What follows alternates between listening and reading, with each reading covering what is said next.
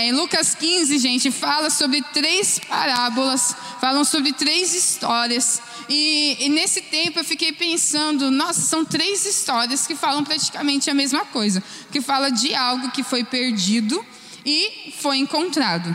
São três parábolas que falam ali é, três, três assuntos, cada um, né? Uma ovelha, uma é dracma, o outro é um filho que saiu de casa, mas são três parábolas que falam sobre a mesma coisa, de algo que foi perdido, mas foi encontrado. E ali eu orando e meditando na palavra de Deus, eu comecei a, a, fazer um estudo, comecei a ouvir várias ministrações, comecei a pesquisar e me veio assim, amados, na, na, na uma revelação da palavra, assim. Não sei se mais alguém já revelou isso, glória a Deus se revelou, estamos juntos.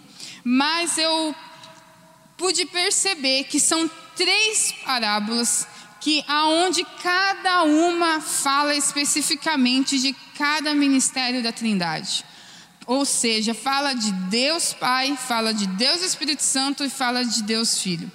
A primeira parábola a gente pode ver nitidamente que fala sobre Jesus. A primeira parábola a gente pode falar, a gente pode observar que fala no, do ministério de Jesus. E também a segunda parábola também fala sobre o ministério do Espírito Santo. E a terceira parábola fala nitidamente sobre o trabalho de Deus Pai. Então, é, eu fiquei assim chocada, sabe? Quando eu pude observar isso, quando eu, como eu pude olhar isso e, e observar que falava, nossa, fala que fala sobre os três. Essas, esse capítulo ele só quer mostrar o trabalho, o serviço, o ministério de cada um. E a Bíblia fala, é, a Trindade, gente, eles, eles andam juntos. Eles são três, são um, três em um. Eles estão sempre juntos. É, a Bíblia fala que Jesus é, Jesus é o caminho, a verdade e a vida, e ninguém vem ao Pai a não ser por Ele. Ele é um com o Pai. Ou seja, ninguém também pode ter o Espírito de Jesus sem antes aceitar Jesus. Ninguém pode ter o Espírito Santo habitando na vida sem antes abrir a porta para Jesus. Ninguém se torna filho sem antes aceitar o que Jesus fez na cruz, sem aceitar, sem receber Jesus como seu único suficiente Salvador. Eles andam, eles andam em três, eles são sempre juntos. Mas o que eu gostaria de falar hoje, o que eu gostaria assim de ministrar, falar para vocês, o título dessa palavra, ela é, é parando para começar. Né? É, eu até ia faz, fazer mais jovial, estava até falando ali com a minha amiga Glória ali, ela me deu umas ideias de falar assim, stop para start, algo assim. Só que eu vou, já que eu estou na tarde com Jesus, eu vou ser mais mocinha aí e vou falar é, é, parando para começar. Glória a Deus. Quem crê aqui que Deus tem um propósito para esse tempo que nós estamos vivendo? Eu creio, eu tenho certeza que Deus tem grande coisa para fazer, uma grande coisa assim para fazer na igreja dele. Ele tem, é, a gente não consegue imaginar o que é, mas Ele está preparando a sua igreja. E se a igreja for sensível a ouvir a voz do Espírito Santo, a ouvir o que ele está fazendo, falando e fazendo nesse período de tempo, nós vamos viver grandes coisas. A igreja vai ver grandes coisas acontecendo aqui. Glória a Deus. Amados, mas eu queria focar então nas duas primeiras parábolas. Eu, domingo passado, meu pai já falou um pouco sobre o filho pródigo é, sobre a, nossa, a terceira parábola, mas eu queria falar hoje sobre as duas parábolas que mais me chamaram a atenção nesse tempo que eu estava orando e meditando. Então, a primeira parábola que fala, fala Lucas 15, do é, versículo 1 ao versículo 7, fala sobre a parábola das ovelhas, né? Que é, eles estavam perguntando lá para Jesus e Jesus ele começou a falar, né? Contando uma parábola. A partir do versículo 4 fala assim: qual de vocês, possuindo cem ovelhas e perdendo uma, não deixa as noventa e nove no campo e vai atrás da ovelha perdida até encontrá-la? E quando a encontra, coloca alegremente nos ombros e vai para casa. E ao chegar, reúne seus amigos e vizinhos e diz: Alegrem-se comigo, pois encontrei minha ovelha perdida. Eu lhes digo que da mesma forma haverá mais alegria no céu por um pecador que se arrepende e por, é, do que por 99 justos que não precisam se arrepender. Amados, aqui a gente pode observar nitidamente para qual câmera aqui, ó. A gente pode observar nitidamente para qual, para que ministério que aqui está sendo trabalhado, qual ministério que está sendo apresentado, o ministério de Jesus. Essa ovelha perdida, ela representa o perdido. Ela representa a, essa parábola, ela representa o mundo. E aqui a gente vai ver, a gente vai estudar melhor sobre o ministério de Jesus. A gente vai, a gente vai poder observar que essa, essa parábola ela é a representação do mundo e essa ovelha perdida éramos nós. Nós estávamos perdidos e nós fomos encontrados. Nós estávamos longe e nós fomos encontrados novamente. É, nós pertencíamos a Deus, nós pertencíamos a Ele, mas por causa do pecado, por causa é, que entrou no mundo, nós nos afastamos de Deus. Ele não se afastou de nós, mas nós nos afastamos de Deus. E Jesus veio com todo o seu amor e quebrou esse abismo e fez uma ponte onde nos deu livre acesso ao coração de Deus novamente. Então, aqui a gente vê nitidamente o trabalho de Jesus. Jesus ele veio para o mundo. A Bíblia fala lá em João, se você quiser abrir em João 12. Deixa eu abrir aqui para vocês verem melhor. João 12, capítulo 40, é, João capítulo 12, versículo 46 fala assim: eu vim ao mundo como luz para que todos aqueles que creem em mim não permaneçam nas trevas. No versículo 47 fala assim: Se alguém ouve as minhas palavras e não lhes obedece, eu não julgo, pois não vim para julgar o mundo, mas para salvá-lo. Jesus ele veio para o mundo. Jesus, ele trabalha em nós, claro, com certeza, porque a Trindade trabalha em nós, mas o, um, o, ministério principal de Jesus é para o mundo, para o perdido. Ele veio para morrer, para salvar esse mundo, para que esse mundo pudesse é, voltar novamente ao coração do Pai. Ele é, é a Bíblia fala ali, vamos ler mais uma vez é, em João 3 para vocês entenderem ainda melhor, que também fala sobre a vinda de Jesus ao mundo. Ó, João capítulo 3, versículo 17 fala assim: Pois Deus enviou o seu Filho ao mundo, não para condenar o mundo, mas para que por meio dele o mundo fosse salvo. Então Jesus ele simplesmente veio para salvar o mundo. E nessa parábola a gente vê ainda melhor, é, porque quem que é o bom pastor? Jesus. Jesus é o bom pastor. Ele é o pastor que vai atrás da ovelha. Ele que é, ele é aquele que cuida das suas ovelhas. Em João 10, cap, é, versículo 11, também a gente vê falando sobre isso. É, João 10, versículo 11 fala assim: é, Eu sou o bom pastor, o pastor que dá a sua vida pelas ovelhas. Jesus, ele simplesmente veio aqui no mundo e deu a sua vida por nós, deu a sua vida por esse mundo, mostrando o amor dele, mostrando que é possível a gente viver em santidade. Jesus ele veio para isso. Ele veio para nos resgatar. Esse é o ministério. Ele é aquele que, nós, quando nós estávamos perdidos por causa do pecado, ele veio até aqui e falou assim: Não, eu preciso resgatar. Eu preciso novamente é, pegar essa vida, pegar essa, é, essa pessoa e levar ao arrependimento. Lucas, é, o último versículo aqui, ó, em Lucas, fala assim. É, Lucas capítulo 5, versículo 31 fala: Jesus lhes respondeu: Não são os que têm saúde que precisam de médico, mas sim os doentes. Eu não vim para chamar os justos, mas os pecadores ao arrependimento. Jesus ele veio chamar os pecadores, eu e você. Ele veio nos chamar quando nós estávamos lá fora, quando nós estávamos cheios de pecado, cheios, é, nos, nos sentindo indignos de muitas coisas, sentindo falta de muitas coisas. Jesus, ele veio nos chamar. Jesus, ele veio até nós para nos chamar, para levarmos ao arrependimento. Então aqui revela, amados, nessa primeira parábola revela o trabalho de Jesus por nós, que ele veio ao mundo para nos salvar e nós éramos do mundo. Nós estávamos lá fora, nós, as nossas transgressões, é, a Bíblia fala que pelas suas pisaduras nós somos sarados. Ele veio, tanto que quando a gente vai falar, que, que é quando a gente vai falar, fazer um evangelismo, a gente fala o quê? Eu vou falar de Jesus. Então, é lá fora eu vou falar de Jesus. É para o mundo. Jesus ele veio para o mundo, porque o Espírito Santo ele veio para a igreja. É diferente. O Espírito Santo ele desceu para a igreja de Jesus. Quando, ou seja, quando eu e você já conhecemos, já abrimos a porta do nosso coração para Jesus, aí o Espírito Santo ele vem e faz morada em nós. É, e muitas vezes, amados, lá fora para o mundo, a cruz, ela é assustadora. A cruz é loucura. Mas para nós que estamos aqui dentro, ela revela simplesmente o amor de Jesus por nós. Ela simplesmente revela. Ela nos confronta, sim, ela continua nos confrontando, porque pela cruz a gente precisa saber que a gente precisa ser ainda melhor.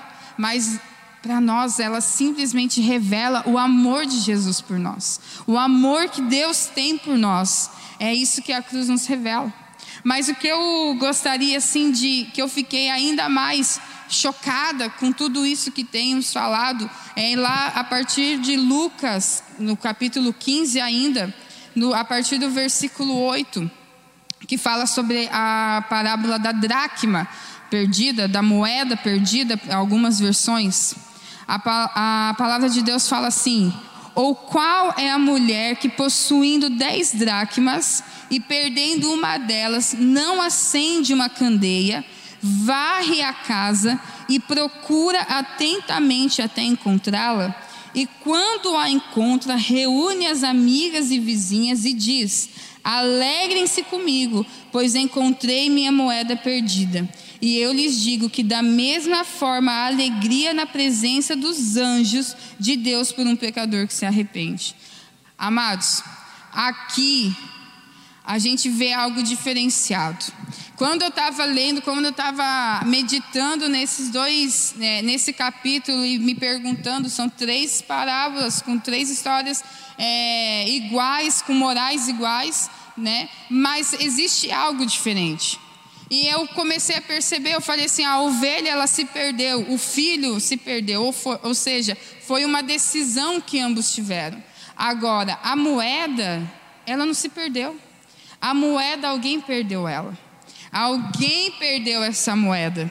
Alguém é, é, des, desfocou essa moeda de algum lugar. Por exemplo, o meu celular ele não se perde sozinho. Eu perco ele. Ele não anda, ele não tem vida, ele não toma suas decisões. Eu que tomo por ele. Eu que eu, se eu quero deixar ele aqui, ó, ele vai ficar aqui, ele não vai ficar se mexendo, porque ele não tem vida.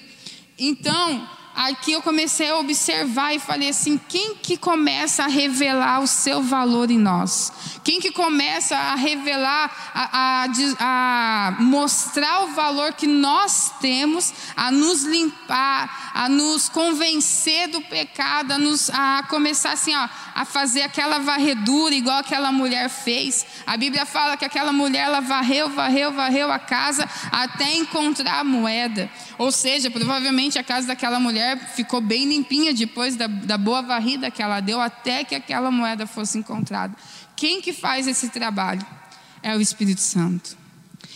Ele, aqui nessa parábola, a gente consegue ver que o ministério do Espírito Santo sendo manifestado. E ele se manifesta nas, nossas vidas. Ele se manifesta no meio da igreja. E quem que é a igreja? Sou eu, é você. Nós somos a igreja. Nós somos a igreja de Cristo. E o Espírito Santo, ele quer começar a trazer o quê?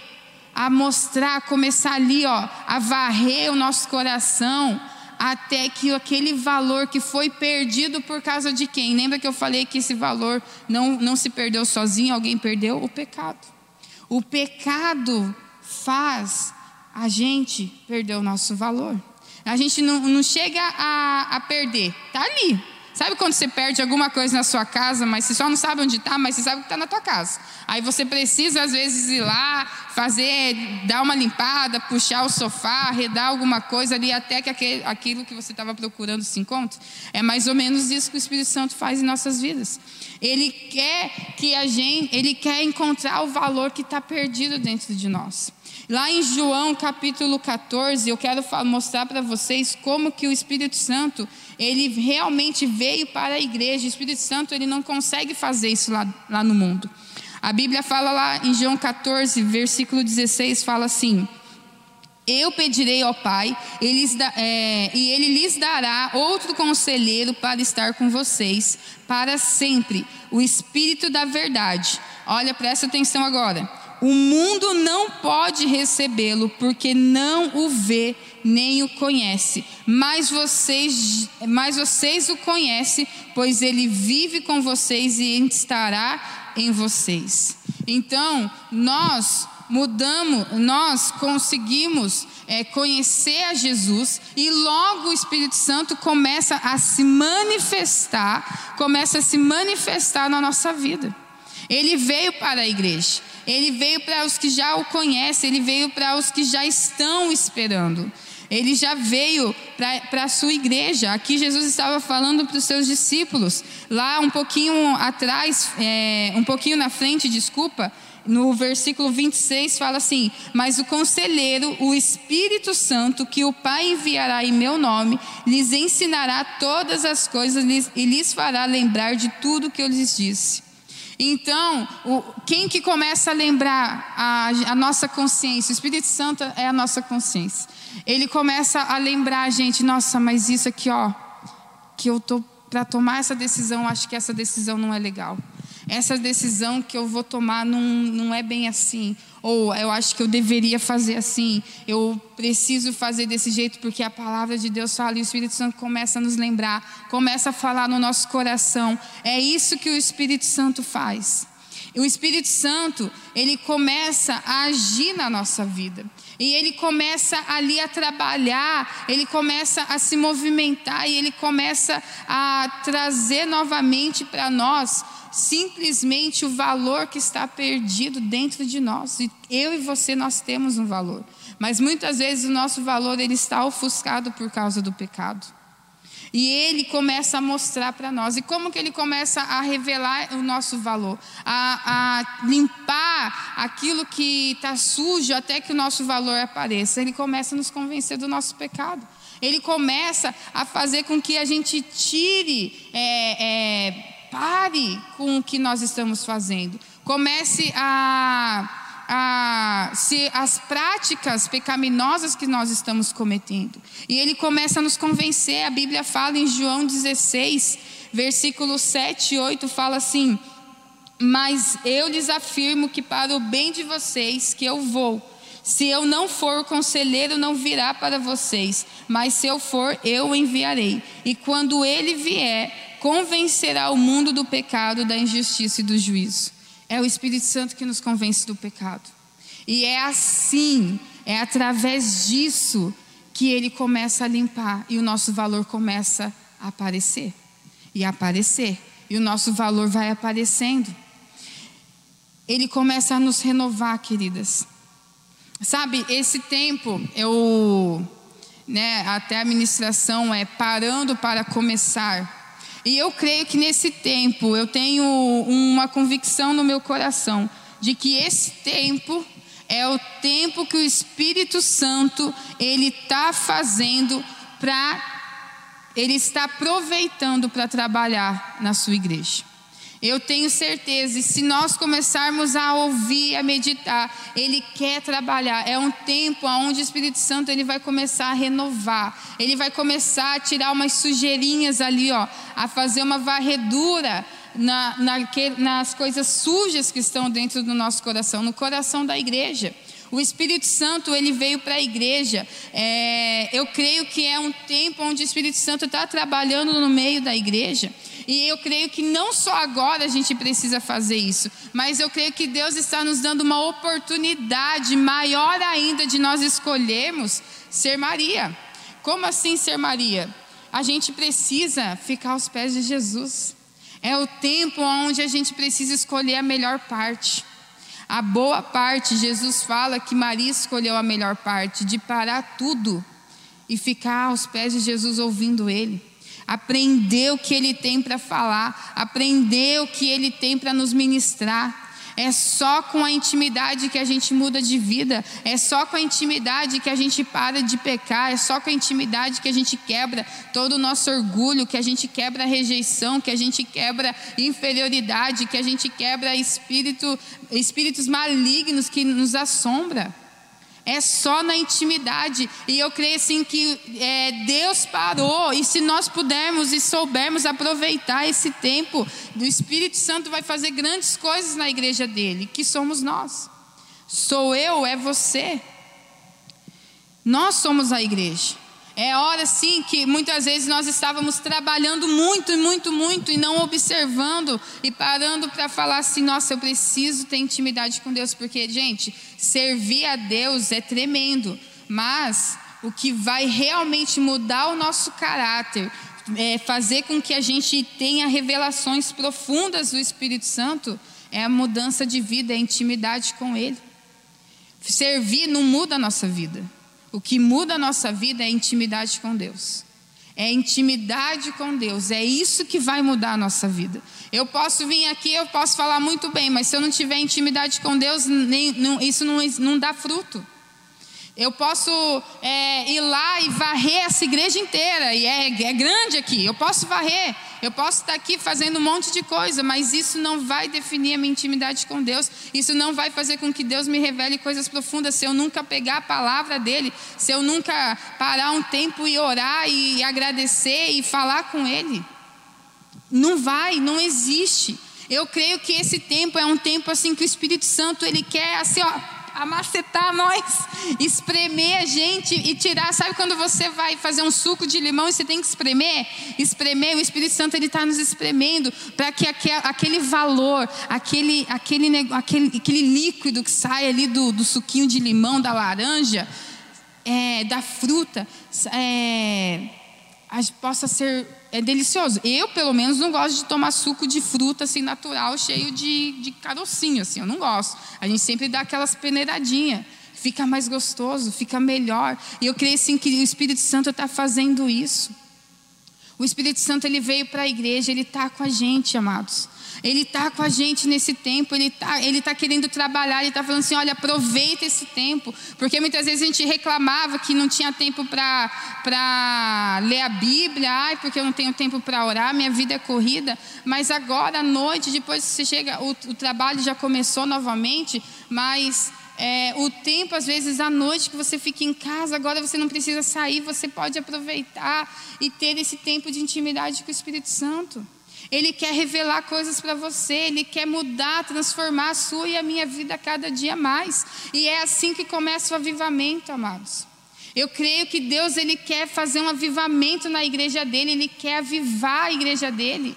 Ele quer nos avivar. O avivamento não é um movimento, o avivamento ele não é uma multidão, o avivamento não é essa igreja cheia. Avivamento é uma rendição. É a partir do momento que eu e você a gente dobra o nosso joelho todos os dias no quarto e começa a falar: Espírito Santo, trabalha em mim, muda a minha vida, usa a minha vida. Eu estou aqui, eu preciso, eu preciso mudar, eu preciso quebrar isso que está me atrapalhando. Eu preciso, é, o, o, o meu marido, Júlio, Júnior, lindo, maravilhoso, ele estava lá é, compartilhando comigo uma palavra. É, esses dias atrás, ele compartilhou ontem com os amigos nossos. Ele falou sobre o rei Josias, que o rei Josias ele foi quebrando os altares. Então, amados, eu e você é o tempo da gente começar a quebrar algumas coisas, sabe? Algumas coisas que a gente precisa quebrar, uns altarzinhos ali pecaminosos que a gente precisa quebrar.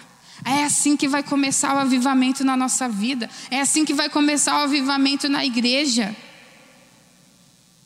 É através da igreja que o mundo vai começar a se render a Jesus. É através da igreja. Se a igreja não se render ao Espírito Santo, o mundo não vai se render a Jesus. Agora, se a igreja começa a se render ao Espírito Santo, o mundo vai começar a se render a Jesus. É isso que vai acontecer, porque eu e você vamos estar tão avivado que vai assim, ó, transbordar. E as pessoas que vão estar ali do nosso lado, que vão estar ali no nosso trabalho, que vão estar ali quando você voltar para a sua escola, quando você voltar para a sua faculdade, quando você voltar ali para a sua rotina ali diária como antigamente, as pessoas vão começar a falar assim: você tem algo diferente. E é aí que vai começar. E a igreja vai avivar. O Espírito Santo, ele está avivando a igreja dele, para a igreja avivar o mundo. Avivamento, amados. O que acontece na igreja é um avivamento. O que acontece no mundo é evangelismo. Evangelismo é quando a gente sai da igreja e vai falar do amor de Jesus para o mundo. Isso é evangelismo. Eu vou falar das boas novas de Jesus. Agora, o que acontece na igreja é o avivamento e, de, e o Espírito Santo é o trabalho é, é o trabalho de Deus na igreja. E é o, o, evangelismo é o trabalho de Deus no mundo. É Jesus revelando Deus ao mundo. O evangelismo é isso. É Jesus revelando Deus ao mundo. E avivamento é Jesus revelando, é, é o Espírito Santo revelando Deus na igreja. Eu e você, amadas, nós, eu creio sim que Deus nos parou durante um tempo. Mas para começar algo tão grande, mas tão grande que o mundo vai ficar louco com nós. Vai ficar louco, porque a igreja não vai parar. A igreja vai avivar e o mundo vai se render a Deus. A Bíblia fala que toda língua confessará e todo joelho se dobrará. E nós vamos ver isso acontecendo aqui no mundo também. As, a língua, as línguas confessando o amor de Jesus, a, a, é, se dobrando e se rendendo a, a Deus se reconhecendo Jesus. Amados, a intimidade, ela nos, no, nos proporciona é, frutos, elas no, nos proporciona revelações profundas. É, eu vi uma frase do, é, do pastor Hernani que me chamou a atenção numa das ministrações dele, fala assim, Deus não revela coisas profundas em, é, Deus não revela coisas profundas em corações rasos. Se eu e você queremos ter profundidade, queremos que o Espírito Santo revele o seu amor, revele as coisas que nós estamos precisando mudar, coisas profundas, eu e você precisamos nos aprofundar nele. Precisamos nos aprofundar na palavra dele. Precisamos nos aprofundar é, no, no tempo de oração com ele, no jejum. É só assim. Isso custa um preço. Custa um preço cada vez mais estarmos mais em intimidade com o Espírito Santo. Mas vale a pena. Vale a pena, por quê? Porque quando nós estamos em águas rasas, pelo menos a, a minha mãe na praia, ela morre de medo da água. Ela fala para nós até hoje que o mar é traiçoeiro, que você vai indo, vai indo, quando você vê, você já está lá no meio do mar, sendo resgatada por um botinho. Então, assim, é todo um exagero ali da parte da minha mãe, porque ela morre de. Se eu tenho medo de passarinho, minha mãe tem medo de água. Sim, ela toma banho, antes que você me pergunte. Mas ela tem medo, assim, de, de águas profundas, assim, de nadar mesmo. É, literalmente, águas profundas do Espírito Santo, não, gente. Mas, é, e, a, e ela fica ali no rasinho. Por que, que a minha mãe fica no rasinho? Porque ali ela ainda consegue se controlar. Ali no raso ela consegue ainda andar por si só. Ela ainda consegue decidir para onde ela vai. Ela ainda consegue decidir se ela quer entrar mais profundo ou se ela quer voltar ali para a areia. Ela ainda consegue. Quando a gente está no raso, a gente decide para onde a gente vai. Agora, quando a gente começa mais profundo e mais fundo, e mais fundo e se aprofundando, de repente, é aí que literalmente no mundo físico é, mora o perigo que falam, mas no reino espiritual ali a vida, porque quando você vai mais profundo, mais profundo, quando você vê, você já não consegue se controlar sozinho. É as águas que te levam. É as águas que começam a decidir por você. É as águas que começam ali a, a, a movimentar você. E as águas é o Espírito Santo. É Ele que começa a te mostrar, é Ele que começa a revelar para você, é Ele que começa a falar no seu ouvido. Aí vai chegar, você, você não vai nem ter, é, igual minha mãe cantou hoje, você, é, ontem, né? Você não vai mais nem ter tempo para ressentimento, porque você vai lembrar que Ele te ama. Você não vai mais nem per perder tempo de querer ficar chateado, você não vai mais nem querer perder tempo em pensar em ter orgulho no seu coração, no nosso coração. Você não vai mais nem perder tempo em querer assim, é, você não vai mais nem querer perder tempo em pensar em brigar ou discutir com alguém. Agora você vai começar a pensar em amar, em falar do amor de Jesus, em começar a ser trabalhado porque você está sendo movimentado em águas profundas do Espírito Santo. O avivamento começa ali. O avivamento é quando Deus começa, é quando o Espírito Santo começa a trabalhar na igreja dele e a igreja dele se permite ser trabalhada. A igreja dele é, permite fazer com que o Espírito Santo trabalhe em nós. Se puder tem um fundinho, Andrei, você consegue colocar para mim um, um, um fundinho? Um fundinho musical, que eu gostaria de orar. Amados e amadas do Senhor que está aí assistindo, eu creio que esse tempo é o tempo do Espírito Santo começar a mostrar novamente o valor que nós temos para Ele. E Ele vai se alegrar quando a gente quando ele encontrar esse valor em nós, quando ele é, e quando nós encontrarmos esse valor, a gente vai poder se reunir, as pessoas vão ver que nós encontramos esse valor. Esse valor que foi perdido por causa do pecado, esse valor que está é, tá ofuscado por causa do pecado, esse valor que você tem, mas muitas vezes por causa de tanto erro, por causa de tantas decisões erradas, esse valor foi perdido. E agora eu tenho certeza que o Espírito Santo ele quer trabalhar e ele quer mostrar, ele quer assim revelar o valor que você tem para a igreja, que você tem para esse mundo, o que você está fazendo nesse mundo, qual é o seu propósito. Ele quer revelar, ele quer mostrar para nós. É só a gente aproveitar. Eu tenho certeza que é parando para começar. Sabe, que a gente possa assim, realmente é, decidir, como Maria decidiu, ficar assim aos pés de Jesus. Não percam essa oportunidade. Não perca esse tempo que você não está indo é, em, em, aniversários, a gente não está tendo casamento, a gente não está tendo lugares para ir. Aproveite esse tempo que você pode tirar aí quase todas as noites suas e poder assim ficar tranquilo e poder deixar o Espírito Santo trabalhar na sua vida. Deixa o Espírito Santo trabalhar em você. Deixa, vamos deixar o Espírito Santo falar para nós. Vamos deixar o Espírito Santo falar o que precisamos quebrar. Ele quer mostrar, ele quer revelar o seu amor. Essa dracma representa nós cristãos. Já é o crente, não é o mundano. É o cristão.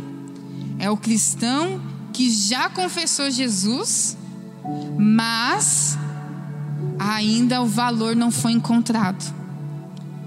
Essa parábola, ela representa o ministério do Espírito Santo. É o ministério do Espírito Santo em nós. E o Espírito Santo quer se revelar a nós. Ele se revela à sua igreja. E ele se revela mostrando cada vez mais o nosso valor. Eu e você temos um valor. E a partir do momento que esse valor for encontrado, o avivamento já vai começar. O avivamento da igreja em você vai começar. E aí eu e você estamos avivados. Uh! Aí mais um avivado. Aí mais um avivado. Aí mais um avivado. Aí mais um, mais um, mais um. De repente, uau, um monte de gente avivada. Aí, e, e cada um ajuda o outro. É como uma lenha, uma fogueira. Para aquele fogo continuar aceso, a gente vai jogando cada vez mais lenha, mais lenha, mais lenha. É assim que acontece.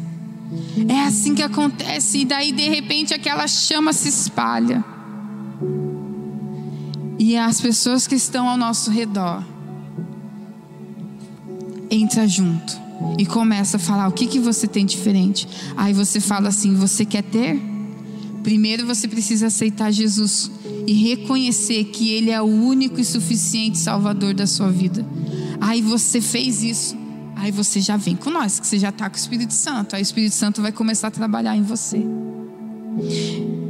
É assim, amados. Eu tenho certeza que Deus tem grandes coisas. Tudo tem um propósito. Eclesiastes 3:1 fala isso. Que tudo tem um tempo para cada propósito, acima da terra e debaixo dos céus. Deus tem um propósito. Deus ele tem um propósito. E é só eu e você pegarmos e falarmos assim: Deus, eis-me aqui. Espírito Santo, trabalha na minha vida trabalhe em mim.